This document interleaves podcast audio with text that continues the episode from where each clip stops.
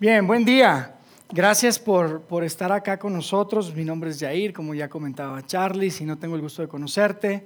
Soy parte del equipo también acá y, y sabes, hoy es un día especial para nosotros. Hoy es un día que en realidad hemos estado planeando y pensando por semanas. Este, y, y, y, nos encanta que nos puedas acompañar. Si es la primera vez que estás con nosotros, especialmente te quiero decir gracias por separar un espacio de tu domingo. De verdad que nos honra que, que, nos puedas acompañar el día de hoy. Y, y como te decía, para nosotros es súper especial porque hoy queremos hablar, independientemente de que hoy no es el día preciso, hoy queremos hablar de Pascua. Hoy queremos habl hablar de la resurrección de Jesús. Y Semana Santa, estas, estas, estas semanas, estas dos semanas que, que vienen hacia adelante, yo creo que son muy relevantes para cada uno de nosotros, independientemente de si eres creyente o no.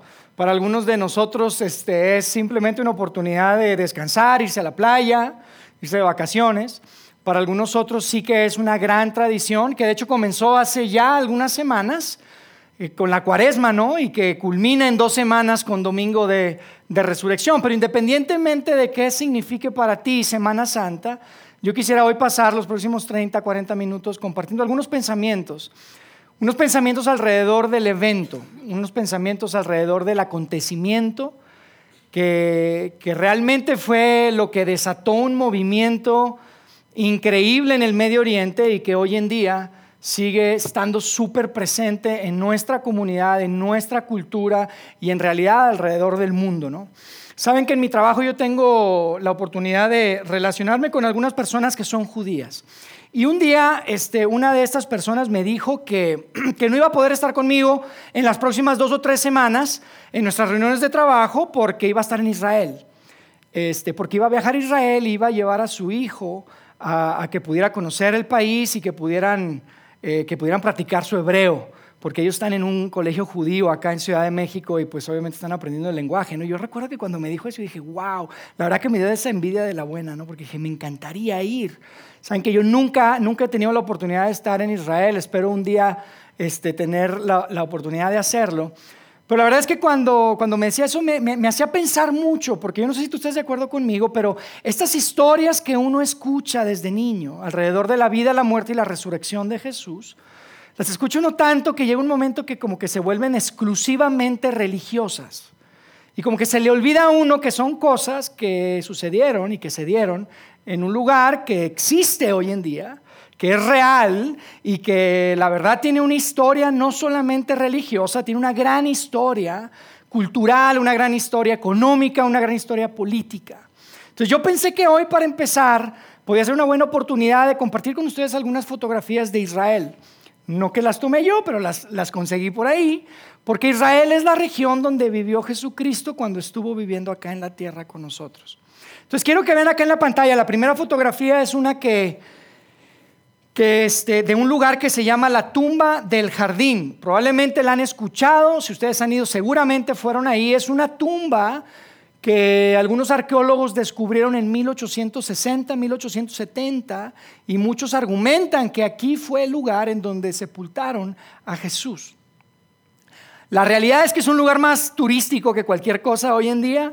Mucha gente no se pone de acuerdo, dicen que la verdad es que no, no, es, no es donde, donde realmente este, sepultaron a Jesús. Este lugar está al norte de lo que conocemos como la ciudad vieja de Jerusalén. Acá está el mapa del lado izquierdo y donde está la estrellita y la flecha, ahí es donde está la tumba del jardín. Muchas otras personas piensan que en esta siguiente fotografía que les voy a, mostrar eh, es donde realmente se sepultó a Jesucristo. Esta es una iglesia que se llama la Iglesia del Santo Sepulcro y yo creo que este, sería increíble estar ahí. Esto sí está dentro de lo que es la ciudad vieja de Jerusalén. La ciudad vieja de Jerusalén es este pedacito que está ahí del lado izquierdo y está dividido en cuatro este, pedazos, cuatro cuadrantes donde hay diferentes barrios, ¿no? Cristiano, el judío, el musulmán. Como saben, hay un gran, una gran diversidad en Jerusalén y un gran conflicto también que están viviendo. Pero el caso es que este, así es como se ve la iglesia del Santo Sepulcro, donde muchos creen que están los restos de, este, bueno, no están los restos, perdón, este, que fue donde se sepultó, donde sepultaron a Jesucristo, este, y que fue donde después se asomaron y que no había nada en la tumba, ¿no? La realidad es que independientemente de eso, yo quiero mostrarles una fotografía más. Y esta fotografía sí estoy 100% seguro que no es la tumba de Jesús. Entonces las quiero mostrar acá. Y es esta. Pero se las quiero mostrar y estoy seguro que no es la tumba de Jesús. Les voy a decir por qué. Porque esto está al norte de Israel. Esto está al norte en una zona de, Israel que se llama Galilea, en un valle, cerca de un valle que se llama este, el valle de eh, Jezreel. Y a mí me pareció muy interesante mostrarles esta fotografía porque esta es una tumba, este es un sepulcro del primer siglo. Es un, es un sepulcro de, la etapa romana. Independientemente que no es donde pusieron el cuerpo de Jesús, este, hay muchas cosas alrededor de esta fotografía que conectan con el texto bíblico. Y, me hace pensar muchísimo alrededor de, este, este, suceso y, pensar que realmente es muy posible que el verdadero lugar, independientemente si fue en la del jardín o si fue en donde hoy está la iglesia del sepulcro, me hace pensar que probablemente era un lugar similar a este donde pusieron el cuerpo de Jesús después de que lo crucificaron. Y es interesante, si pueden ver ahí una gran piedra, y eso coincide muchísimo con los textos que tenemos antiguos. Hay una gran piedra redonda que más que como una pelota es como una gran ficha, una ficha gigante. Y si se fijan, tiene una banda metálica alrededor, porque luego la gente se las robaba, porque las pueden utilizar para otras cosas, esas grandes, grandes piedras. Pero lo interesante que quería mostrarles es otro ángulo de esta fotografía en donde pueden ver que en la entrada de la, de la especie de cueva, en la entrada del sepulcro, hay como un canal donde, puede, donde eventualmente caía la piedra que sellaba la tumba del lugar donde, donde enterraban a sus muertos. Y si ustedes creen que esa piedra está pesada para bajarla y para ponerla ahí, ahora imagínense para quitarla, porque hay una inclinación, ese canalito que ven ahí tiene una inclinación, entonces es difícil ponerla, pero para quitarla se necesitan caballos, ¿no? Porque no es fácil, no, no es como que cualquiera pudiera, pudiera moverlo. Y miren, la verdad es que les, les, les muestro esto simplemente porque creo que cuando uno ve los mapas, cuando uno ve las fotos, este, esta noción de que todo es un cuento, porque ustedes han visto las películas, ustedes han escuchado las historietas de niños, probablemente con algunos mopeds o algunos papeles, este, y, y, la verdad es que se vuelve como muy ficticio, ¿no? Pero cuando uno ve los mapas, ve las fotografías, esta noción de que es un cuento se vuelve mucho más histórica, se vuelve mucho más real la cosa. Y a mí me hace pensar que en realidad la resurrección, la resurrección de Jesucristo tiene poco que ver con una religión. Yo creo y mi propuesta para ustedes el día de hoy es que la resurrección va mucho más lejos que la religión, porque la, resurrección fue algo que pasó. La religión fue un evento y tal vez esto es no para ti, pero sabes que en las próximas semanas que vamos a celebrar Semana Santa, lo que vamos a celebrar no es a un gran maestro, lo que vamos a celebrar no es una gran enseñanza, lo que vamos a celebrar no es una nueva filosofía, una gran filosofía o una religión inclusive. Lo que vamos a celebrar es un evento, algo que sucedió en la historia, porque creemos que genuinamente, hace casi dos mil años, un hombre salió caminando de una tumba como la que les mostré hace un momento después de estar tres días adentro. Entonces mi propuesta es que la resurrección va mucho más lejos de la religión y déjenme les digo por qué. Y déjenme argumentarles un poquito por qué pienso esto. Esto es algo que probablemente ustedes escucharon, algo que probablemente estudiaron cuando estaban en la universidad. Pero miren, la, religión en realidad y las religiones nacen del intento de explicar lo inexplicable. A ver si me, hago entender. Cada vez que hay estas preguntas difíciles, cada vez que hay estos sucesos que como humanos experimentamos y que no hay explicación, ahí viene la religión y trata de resolver, trata de cerrar esta brecha entre lo innegable. Tú no puedes negar que ciertas cosas suceden, pero no, son, no nos puedes explicar. Y la religión viene a tratar de cerrar esa brecha. Es como las estaciones del año. Tú no puedes negar que hay estaciones del año, pero ¿cómo funciona eso? cómo, cómo funciona? El clima está constantemente en cambio, tú no puedes negar eso, pero, pero ¿cómo lo explicas? La cosecha en aquel tiempo, cuando sembraban, sembraban y, salían las, las semillas y el maíz y el arroz y todo esto. Pero ¿cómo funciona? ¿Por qué en el mismo lugar, con la misma técnica, de repente sí funcionaba, había una muy buena cosecha y de repente había una muy mala cosecha? ¿Y cómo explicas eso? Inclusive los pueblos se preparaban para ir a guerra, los, los, los, este, los eh, militares y se preparaban, iban las mismas personas contra los mismos y a veces ganaban y a veces perdían. ¿Cómo explicas esto? Y aquí es donde la religión entra y viene a tratar de descifrar tanta información, tantas cosas que suceden que difícilmente se pueden explicar. Pero con el tiempo, la ciencia viene a desmantelar muchas de las cosas que la religión pretendía explicar. Entonces me estás diciendo que esos truenos en el cielo cuando va a llover no es Zeus. No, no es Zeus son partículas de aire que chocan con otras partículas de aire y de repente se, genera un trueno, un rayo. Entonces no es Zeus, no, no es Zeus. Es un sistema meteorológico. Y descubrimos el sistema de, sistemas de alta presión, sistemas de baja presión. Y después descubrimos los gérmenes y la bacteria. Entonces la niña no está este, endemoniada, no está maldita, la niña tiene una maldición. No, no tiene maldición, tiene un germen. Oye, en serio, entonces no tengo que ir con el brujo, con el doctor para que le quite esa maldición. No, dale un antibiótico y se le quita. Y la ciencia vino a desmantelar muchas de las cosas que la religión pretendía, pretendía resolver.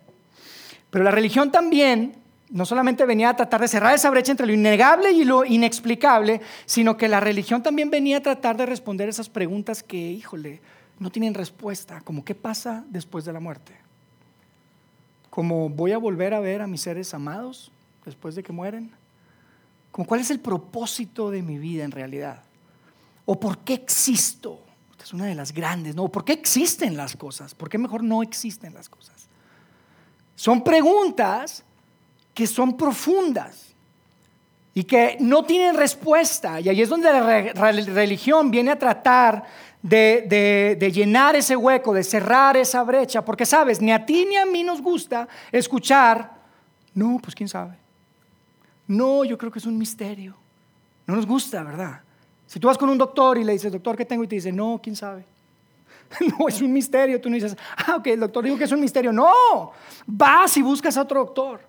Hasta que encuentres a alguien que te diga qué es lo que tienes. Y mira, la verdad es que nos podemos creer las cosas más ridículas y más supersticiosas que se puedan imaginar. Hasta el día que tu esposa te encuentra tal vez enfrente del espejo con un, ah, con un pie rascándote la nariz y te pregunta qué es, no, pues es que el doctor dijo, ¿verdad? Que con eso se me quitaba. Haces cosas locas. Hacemos cosas super, eh, muy supersticiosas y muy ridículas. Y les digo algo, muchas probablemente nuestras creencias religiosas son bastante supersticiosas y bastante ridículas inclusive. Pero queremos respuestas. Eso es lo que mueve a la religión. Eso es lo que alimenta a la religión.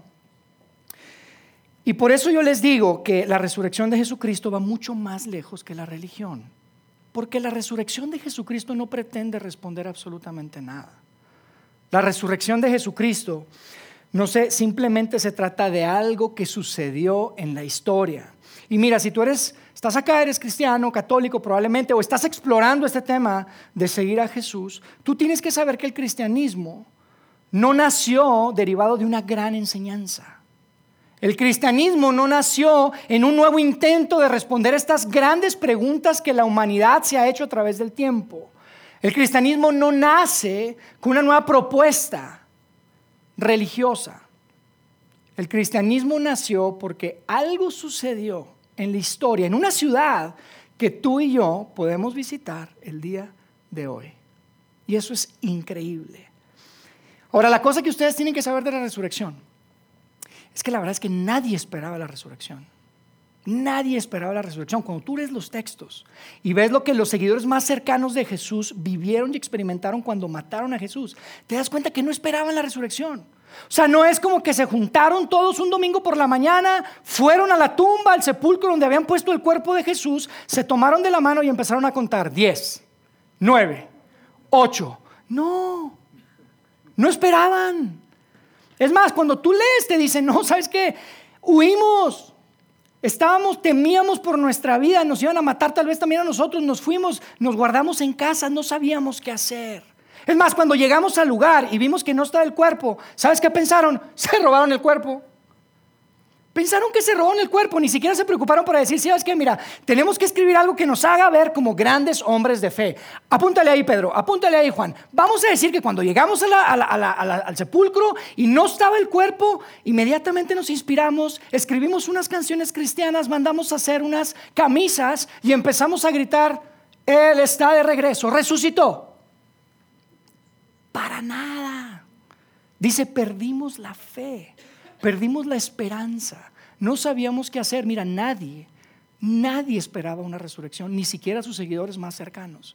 No, no la esperaban antes de que lo mataran, no la esperaban cuando lo mataron, y ni siquiera cuando llegaron ahí, que no vieron el cuerpo, esperaban una resurrección. Pero todo cambió el día que Jesús se apareció. Porque cuando Jesús se apareció, esta gente estos hombres cobardes que temían por su vida, que se escondieron en casas pensando qué iban a hacer, de repente se convirtieron en los hombres más valientes, más audaces y más atrevidos que tú te puedas imaginar. Y lo que tú tienes que saber, y, y, esto es importante, si tú te has alejado de la iglesia, te has alejado probablemente de tu fe, tú tienes que saber que el centro del mensaje de esta gente el foco de lo que ellos salieron a decir a las calles no fueron las enseñanzas de Jesús. No fue enseñar sobre la moralidad de Jesús, lo que él enseñaba sobre la moralidad. Mira, ni siquiera salieron a hablar de los milagros de Jesús. Su foco y su mensaje estaba exclusivamente enfocado en la resurrección de su maestro, en la resurrección de su líder. Así que quiero que leamos un pasaje juntos. Es un pasaje que quiero que leamos más o menos rápido, está, son un par de, capítulos, pero quiero que vean el mensaje que entregaban los amigos de Jesús, los discípulos de Jesús, porque la verdad es que no se podían callar. Y es, es un pasaje que está en un libro que hoy en día es parte del Nuevo Testamento que se llama Hechos. Y Hechos es muy interesante porque lo escribió una persona que era un doctor. Entonces nos da muchísimos detalles. Y, quiero que vean el detalle, quiero que escuchen el mensaje, eh, porque Hechos es, es, padrísimo porque nos narra precisamente las experiencias que tuvieron justo después de la muerte y la resurrección de Jesucristo, cómo les fue, qué fue lo que pasaron, qué fue lo que enfrentaron. Y fíjense que es para mí súper interesante porque esto que vamos a leer en realidad no está escrito como un cuento. Cuando tú lo lees no suena a una fábula. Es más, ni siquiera suena a una tradición oral que eventualmente hay que memorizarse y repetir todo el tiempo.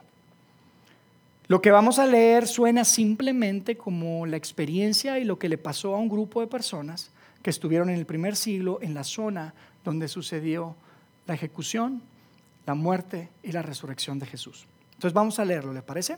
Está en Hechos capítulo 3, en el verso 1, y voy a irlo narrando junto con ustedes. Dice, un día Pedro y Juan un día subían Pedro y Juan al templo a las 3 de la tarde, que es la hora de la oración, y el templo es el templo judío que hoy en día ya se destruyó, en el año 70 se destruyó este templo, hoy en día solamente hay un muro ahí que queda de ese templo original, que es el muro de las lamentaciones. Hoy en día en ese lugar donde estaba el templo está lo que hoy se conoce como el domo de la roca. Pero ese templo era el lugar, era el centro de toda la actividad religiosa en ese tiempo, era muy importante para ellos. Entonces dice que Pedro y Juan subieron al templo y dice que a las 3 de la tarde, chequen los detalles. Era la hora de la oración. Y dice, junto a la puerta llamada hermosa, y otra vez, la puerta llamada hermosa, si tú estabas en el primer siglo leyendo esto, inmediatamente decías, ah, claro, yo he ido. Yo estuve ahí un día, hice un picnic allí con la familia. Es un lugar real. La puerta llamada hermosa, dice, había un hombre lisiado de nacimiento al que todos, al que todos los días dejaban ahí para que pidiera limosna a los que entraban en el templo. Así que como que el hombre estaba inválido y tenía algunos amigos, lo llevaban a una puerta que se llamaba Hermosa para que pues la gente que entraba al templo se supone que era gente religiosa o, este, iban a tener compasión de él y le iban a dar dinero, ¿no? Entonces era bastante conveniente, me imagino, para él y lo hacía todos los días. En el verso 3 dice, cuando éste vio que Pedro y Juan estaban por entrar, les pidió limosna. Pedro con Juan, mirándolo fijamente, le dijo, míranos. El hombre fijó en ellos la mirada, esperando recibir algo, porque obviamente uno no entabla una conversación con una persona que está en la calle pidiendo dinero, a menos de que le vayas a dar dinero. No es como que, ¿qué onda, compadre? ¿Cómo va el día? ¿Como cuando te levantas por hora aquí en esta esquina? No, no platicas con la gente que anda pidiendo. Entonces, cuando Pedro y Juan entablan una conversación con él, él dice, ah, pues me van a dar una, una lanita, ¿no? En el verso 6 dice, no tengo plata ni oro, declaró Pedro, pero lo que tengo te doy. En el nombre de Jesucristo de Nazaret, levántate y anda. Y tú tienes que saber que cuando la gente que estaba alrededor escuchó a Pedro decir Jesucristo de Nazaret, no fue como que, ¿de qué está hablando este cuate? No. La gente inmediatamente conectó y dijo, ah, claro, fue el tipo que crucificaron hace un par de semanas. Fue, fue, la persona que, que, sacrificaron ahí, que estuvo terrible, ¿te acuerdas? una tormenta tremenda, muchos rayos, mucha lluvia, muchas nubes. Probablemente ellos dijeron, sí, pues yo no estuve, pero me contó mi vecino, me contó, yo no estaba acá, pero lo escuché. O sea, todos sabían de quién estaba hablando. Y dice, tomándolo por la mano derecha, en el verso 7, tomándolo por la mano derecha, otra vez, chequen el detalle, no, no se le escapa nada, dice, lo levantó al instante los pies y los tobillos del hombre cobraron fuerza. De un salto se puso en pie y comenzó a caminar. Luego entró con ellos en el templo con sus propios pies, saltando y alabando a Dios. Y esto no era común porque era la hora de la oración. Entonces yo creo que la cosa estaba como más solemne en ese momento. Y entra un tipo corriendo y saltando. Dice, cuando todo el pueblo lo vio caminar y alabar a Dios, lo reconocieron como el mismo hombre que acostumbraba a pedir limosna sentado junto a la puerta llamada Hermosa. Y se llenaron de admiración y asombro por lo que le había ocurrido. O sea, este hombre está haciendo un escándalo. Entra a la iglesia, entra al templo y, está haciendo un escándalo y la gente lo identifica y dicen, oye, este cuate es el que estaba siempre sentado pidiendo limosna en la puerta, ¿no? Y estaban asombrados porque de repente el hombre que siempre veían hacia abajo al entrar al templo, de repente lo tenían cara a cara. Y estaba parado y estaba saltando. Estaban asombrados. Dice, Mientras el hombre seguía aferrado a Pedro y a Juan, pues obviamente eran héroes para él porque lo habían sanado, dice, toda la gente que no salía de su asombro corrió hacia ellos al lugar conocido como el pórtico de Salomón. Y otro detalle, a mí me encanta porque parece que el autor nos quiere decir, mira, si no me crees tú, eh, checa, son lugares reales. Nos da muchos detalles. Y después dice en el verso 12, dice, al ver esto, Pedro les dijo, pueblo de Israel, porque ya había un montón de gente ahí. Después de que sanó a este hombre, entraron al templo, la gente estaba asombrada porque lo identifica. Entonces todos corren para verlo. Y les dice, pueblo de Israel, ¿por qué les sorprende lo que ha pasado? ¿Por qué nos miran como si por nuestro propio poder o virtud hubiéramos hecho caminar a este hombre? Y entonces lo que hace Pedro en el siguiente verso es muy interesante porque empieza a hablar de la infancia de los judíos, em, empieza a apelar a, lo que ellos habían aprendido antes. Fíjense cómo les dice, les dice, el Dios de Abraham, el Dios de Isaac y de Jacob y el Dios de nuestros antepasados. A ver, señores, no vengo acá a enseñarles algo nuevo. El mismo Dios, dice, ha glorificado a su siervo Jesús y entonces vemos que Pedro de alguna forma conecta al Dios en el que siempre habían creído ellos con Jesús. Introduce Pedro en su charla a Jesucristo. ¿Y ustedes qué se imaginan que podía decir Pedro de Jesucristo? Hay tantas cosas que decir de Jesús, ¿no? Probablemente les pudo haber dicho, eh, este Dios nuestro ha glorificado a Jesús, quien nos enseñó a hacer oración, y después pudo haber dicho el Padre Nuestro y hubiera sido lindo. Ha glorificado a Jesús, el que nos enseñó que tenemos que tratar a los demás como queremos que nos traten a nosotros. Y hubiera sido lindo. Ha glorificado a Jesús, el que nos habló en tantas formas y parábolas, el que nos dijo que teníamos que amar a Dios sobre todas las cosas, con todo nuestro corazón, con toda nuestra alma, con todo nuestro ser. Y eso hubiera estado lindo, pero eso no fue lo que Pedro dijo. Y a partir de aquí, la charla de Pedro se pone amena, porque fíjense lo que dice. Dice, ustedes lo entregaron y lo rechazaron ante Pilato, aunque éste había decidido soltarlo. Rechazaron al santo y justo y pidieron que se indultara a un asesino, dejaron ir a un, a un asesino. Mataron al autor de la vida. ¿Qué te parece de, de sutil y de delicada las palabras de Pedro con la gente? Es increíble, ¿no? Tiene toda esta gente reunida. Quieren saber qué onda porque hay algo milagro espectacular de un hombre. Eran milagros que no eran comunes, amigos. Los milagros de gente que había perdido su vista durante su vida o que había, se habían hecho, se habían quedado paralíticos durante su vida, eran milagros que sucedían, pero alguien que desde, desde, desde que nació había sido paralítico o ciego, eran, eran milagros que no sucedían. Entonces tiene toda esta gente y les dice, Jesús, el que acabo de conectar con su Dios, el Dios de sus padres, el Dios en el que ustedes creen, lo asesinaron. Ustedes lo mataron. Pero fíjense lo que dice después, pero Dios lo levantó de entre los muertos. Y fíjense cómo termina el verso, que esto es súper importante, no se pierdan esto. Dice, y de eso nosotros somos testigos. Señores, estamos aquí porque lo vimos morir. Lo vimos en el sepulcro. Y después de tres días desayunamos con él. Estos son los mismos hombres que corrieron, que huyeron, que se escondieron y de repente eran unos hombres tan valientes. Tenían una valentía y era una valentía que no venía de las enseñanzas de Jesús, ni siquiera venía de los milagros de Jesús. Su valentía venía de un Salvador que había regresado de la muerte a la vida, Jesucristo de Nazaret. Porque Jesús se levantó de los muertos, amigos, y es increíble. En el capítulo 4, vamos a seguir leyendo ahí, en el verso 1, dice, mientras Pedro y Juan le hablaban a la gente, se les presentaron los sacerdotes, el capitán de la guardia del templo y los saduceos. Los saduceos eran un grupo de judíos muy poderosos, muy ricos, que tenían ciertas ideas muy particulares acerca de la resurrección. Ellos creían que eso para nada existía.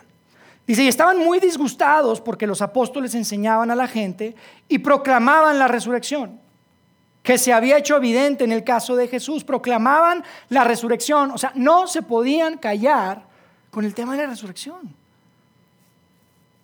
Si tú les preguntabas, Pedro, Pedro, Juan, cuéntenos una de esas parábolas.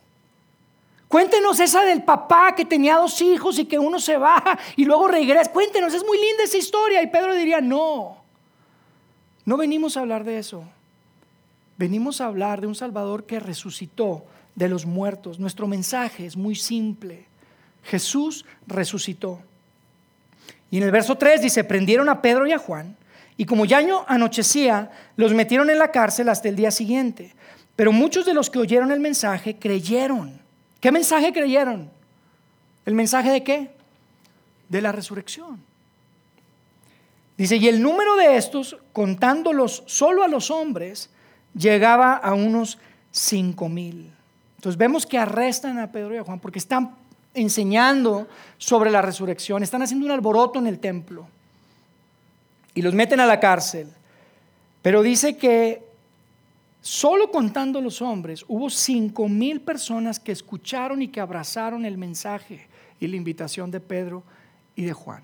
¿Y saben por qué explotó el cristianismo en el primer siglo, amigos? ¿Saben por qué el, el cristianismo salió más allá del primer siglo, que era algo muy poco probable? La razón por la que eso sucedió fue porque en esa zona donde sucedieron todos los hechos, miles y miles de judíos, los mismos que habían condenado a Jesús a muerte, creyeron en él. No solamente creyeron en Jesús como un hombre que venía de Dios, sino creyeron en su muerte y su resurrección. Y esa es la razón por la que el cristianismo explotó. Y eso es súper poderoso.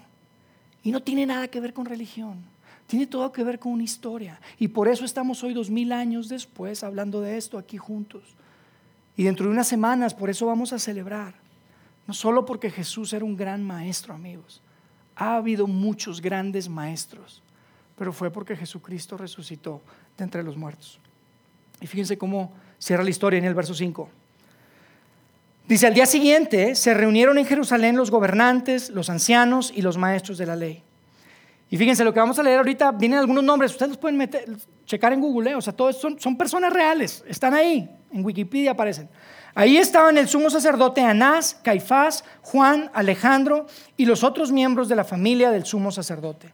Hicieron que Pedro y Juan comparecieran entre ellos y comenzaron a interrogarlos. Están aquí los gobernantes, están los miembros de la familia del sumo sacerdote y los van a interrogar y les dicen, ¿con qué poder o en nombre de quién hicieron ustedes esto? Y parece hasta cómico, pero ellos no quieren platicar de lo que Pedro y Juan están hablando.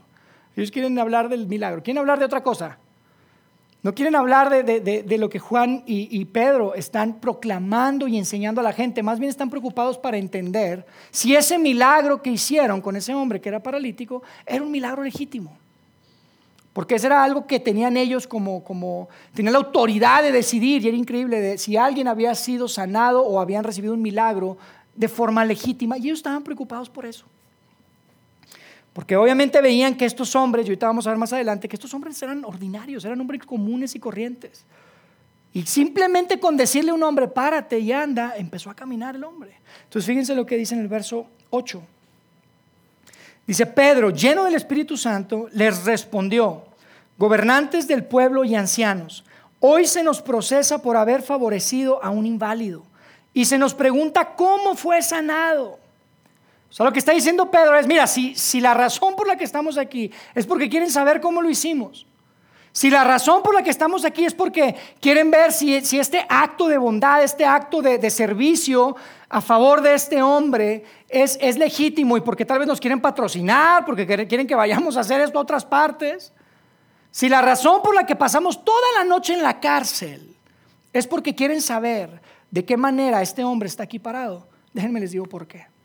Y en el verso 10 les dice, sepan pues todos ustedes y todo el pueblo de Israel que este hombre está aquí delante de ustedes, sano, gracias al nombre de Jesucristo de Nazaret, crucificado por ustedes. No sé si me escucharon la primera vez, pero déjenme se los repito. Ustedes lo crucificaron. Caifás, Caifás, ahí estaba Caifás, el sumo sacerdote. Tú personalmente fuiste responsable de que lo sentenciaran. Pero después dice, pero resucitado por Dios. Dios lo resucitó. Y es por eso, porque Jesús resucitó, que este hombre, que tenía toda su vida inválido, hoy en día está aquí parado. Y es por eso que lo pueden ver cara a cara, porque Jesucristo resucitó. Y Pedro y Juan, amigos, estaban poniendo su vida en riesgo, estaban poniendo su libertad en riesgo, porque estaban tratando con las mismas personas que habían sentenciado y enjuiciado a Jesús unas semanas antes solamente. Eran los mismos, en el mismo lugar, estaban a metros de donde lo habían crucificado. Y esta gente no se podía callar. Pedro y Juan no se callaban acerca de la resurrección, seguían hablando de la resurrección. Y amigos, el verso que quiero leerles a continuación, el que sigue, es un verso que en realidad creo que viene a responder algo que para muchos de ustedes es frustrante, porque probablemente muchos piensan o han escuchado y dicen, ¿sabes qué? Es que ¿por qué los seguidores de Jesús son tan cerrados? ¿Por qué los seguidores de Jesús son tan cuadrados? ¿Por qué no simplemente ellos oran a su Dios y Jesús y todo y dejen que cada quien encuentre a Dios de su propia manera? ¿Por qué nos molestan con Jesús y siempre quieren meter a Jesús y siempre quieren meter a Jesús? Si a ti alguna vez te ha frustrado eso de los seguidores de Jesús, te voy a decir por qué somos así. Y es el verso que te quiero leer acá. La razón es la siguiente, el verso 12 dice, de hecho, en ningún otro hay salvación. Pedro, pero ¿por qué tan cerrado? ¿Por qué tan limitado? Pedro diría, espérame, no he terminado. En ningún otro hay salvación, porque no hay bajo el cielo otro nombre dado a los hombres mediante el cual podamos ser salvos. Pedro está diciendo, mira, la razón que no nos podemos callar, la razón es que, que, vamos a seguir hablando y vamos a seguir proclamando la resurrección de Jesucristo es que no hay nadie que haya hecho eso. No hay nadie que haya hecho eso. Si tienen la lista, pásenmela. Díganme quién ha podido predecir su muerte y su resurrección y luego hacerlo. Denme la lista y de ahí escojo, porque yo quiero saber qué pasa después de la muerte. Yo quiero saber si voy a ver a mis seres queridos después. Yo quiero tener la certeza que lo que creo de mi Padre Celestial es verdad. Y solamente Jesucristo nos puede dar eso. Solamente Jesucristo nos puede dar eso. Amigos, el centro de toda esta historia, el centro del milagro, el centro de la discusión, el centro de absolutamente todo lo que acabamos de leer, es que no hay nadie como Jesús. No hay nadie como Él. No hay nadie que se le compare porque la salvación solo viene de Jesucristo. Y fíjense cómo termina. Y vamos a acabar. Dice, los gobernantes, al ver la osadía con la que hablaban Pedro y Juan, y al darse cuenta de que eran gente sin estudios ni preparación, quedaron asombrados y reconocieron que habían estado con Jesús. Yo no sé si se quedaron pensando después y dijeron, tal vez nos equivocamos, no sé. Pero en ese momento, cuando los vieron, dijeron, estos hombres anduvieron con él desde el principio. Y amigos, esa es la razón por la cual para los seguidores de Jesús, para nosotros, esto que vamos a celebrar en dos semanas es lo más importante. Es lo más valioso, es lo más grande para un seguidor de Jesús, el poder celebrar a un Jesucristo vivo. Un Jesucristo que murió, fue sepultado, pero después de tres días resucitó. Por eso la resurrección no se trata de una religión, se trata de un evento en la historia. Un evento en la historia, amigos, que lo cambió absolutamente todo. Es un evento que cambió absolutamente todo. ¿Y saben qué es lo que más me emociona a mí? A mí me parece increíble de todo esto que acabamos de leer.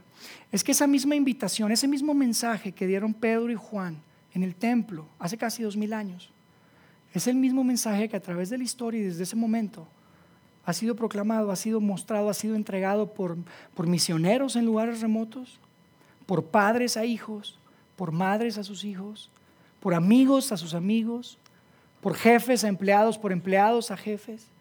Es el mismo mensaje. Y así como esas personas que dice ahí que fueron, en, solo contando los hombres, cinco mil, Así como ellos pudieron tener una vida completamente diferente a partir de eso, millones de personas a través de la historia han podido encontrar una nueva vida en Jesucristo. Y saben, no porque simplemente sus enseñanzas eran espectaculares, que claro que lo eran. No solamente porque sus enseñanzas son prácticas y las podemos llevar a, cabo y, las podemos eh, practicar en nuestro día a día y en nuestra vida ordinaria.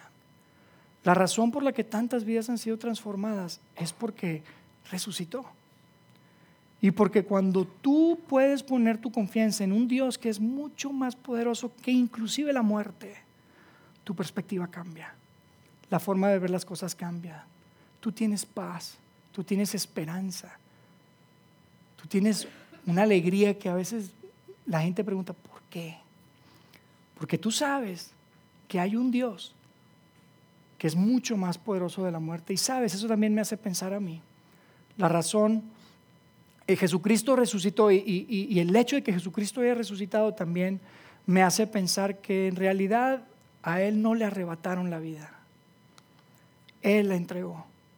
Y la entregó por tus errores, no por sus errores. Los entregó por mis errores, no por los de Él. Por mis pecados, por tus pecados, Él pagó. Y Él tomó la decisión de entregar su vida. Nadie se la robó. Y él mismo fue el que la pudo recuperar. Así que yo quisiera, antes de terminar, porque no quiero, no quiero irme de acá sin, sin dar la oportunidad a probablemente muchos de ustedes que no han abrazado tal vez este mensaje, que no han aceptado esta invitación. Esta es la misma, es la misma invitación de Pedro y Juan aquel tiempo, esto que queda registrado no quiero irme sin dar esta oportunidad de poder abrazar esta invitación y que puedan transferir absolutamente toda su confianza a Jesucristo. Y yo quiero hacer una oración.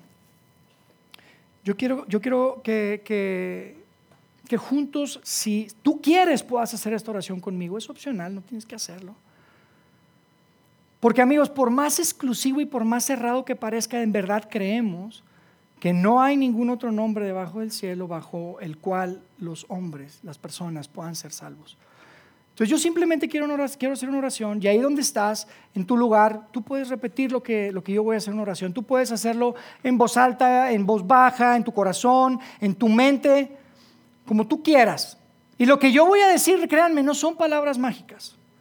No se trata de una religión, ni siquiera. Es más, esto no te hace cristiano, ni más ni menos. Esto es simplemente una forma en la que tú puedes expresar que vas a transferir absolutamente toda tu confianza en Jesucristo. Que dices, ¿sabes qué? Ya no voy a confiar en mis propios medios, ya no voy a confiar en mi caridad, ya no voy a confiar en, en todas las cosas buenas que yo puedo hacer, quiero confiar en Él. Así que yo quiero hacer una oración ahora y, y si tú quieres hacerla conmigo, lo puedes hacer. Simplemente es una expresión para transferir toda tu confianza en Dios a través de Jesucristo. Así que quiero que me acompañen y hacemos una oración, ¿les parece? Padre Celestial, creo en Jesús como tu Hijo. Creo que cuando vino a morir, murió por los pecados del mundo y murió especialmente por mis pecados. Quiero recibir a Jesucristo como mi Salvador personal. Quiero que me recibas en tu familia. Gracias porque perdonas absolutamente todos mis errores y todos mis pecados y gracias especialmente porque podemos saber que tu amor por nosotros es para siempre, es eterno y podemos saber eso porque tú estás vivo hoy, porque tú venciste a la muerte y te agradecemos por esta oportunidad de poner nuestra confianza en ti. Queremos entregar toda nuestra confianza en ti. No queremos depender en nuestras caridades, en nuestras oraciones y nuestros rezos, en nada de lo que nosotros podamos hacer, sino queremos transferir toda esa confianza a ti. Gracias por esta oportunidad. En el nombre de Jesús. Amén.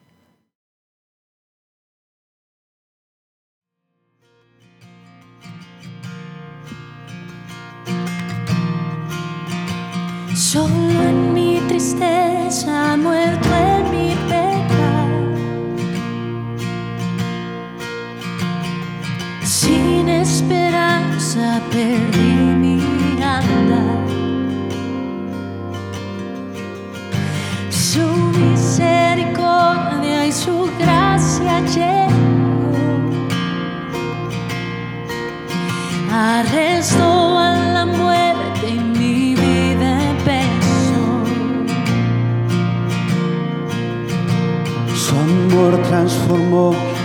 ceniza y dolor.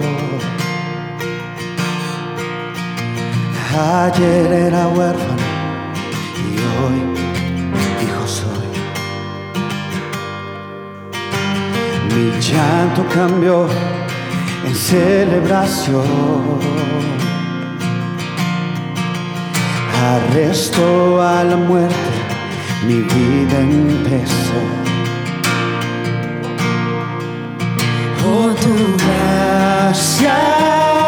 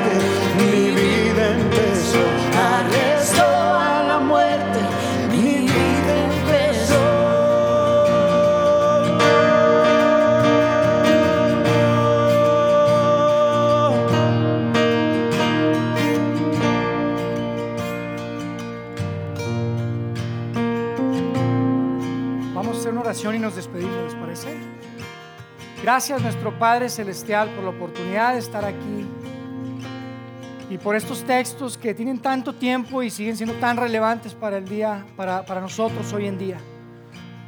Gracias Dios porque podemos leerlos con libertad y porque podemos compartir.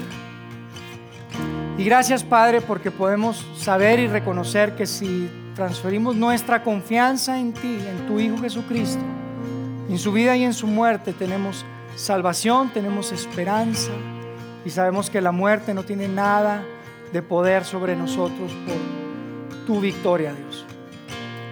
Permite, Padre, que este sea un lugar y que podamos construir un lugar donde siempre se den oportunidades para que más personas se puedan acercar a ti y que puedan confiar en ti. Queremos crear ambientes en donde niños, jóvenes, adultos puedan sentirse cómodos dando pasos hacia un Padre Celestial que los ama. Y queremos ser parte de eso, Dios, y te pedimos por nuestro grupo, te pedimos por cada una de las familias que están acá. Gracias por cada una de las personas que están aquí. Ponemos en tus manos nuestros- nuestro futuro y nuestro servicio a ti, Padre. Gracias nuevamente y quédate con nosotros. En el nombre de Cristo Jesús, oramos. Amén. Amigos, gracias por estar con nosotros hoy. Las próximas semanas son súper especiales, disfrútenlas. Y yo espero que de verdad el texto que leamos hoy pueda traer vida nueva a tantas celebraciones y a tantas cosas que hacemos durante estas dos semanas. Vamos a iniciar una serie nueva el 28 de abril. Se llama Volver a empezar y es una serie que no se quieren perder. Si alguna vez han tenido que empezar a vo- volver a empezar a hacer algo, no necesariamente porque, porque querían, sino porque tuvieron que hacerlo, no se pueden perder esta serie. El 28 de abril nos vemos en este mismo lugar, arrancando la nueva serie, Volver a empezar. Inviten a alguien y nos vemos pronto. Muchísimas gracias.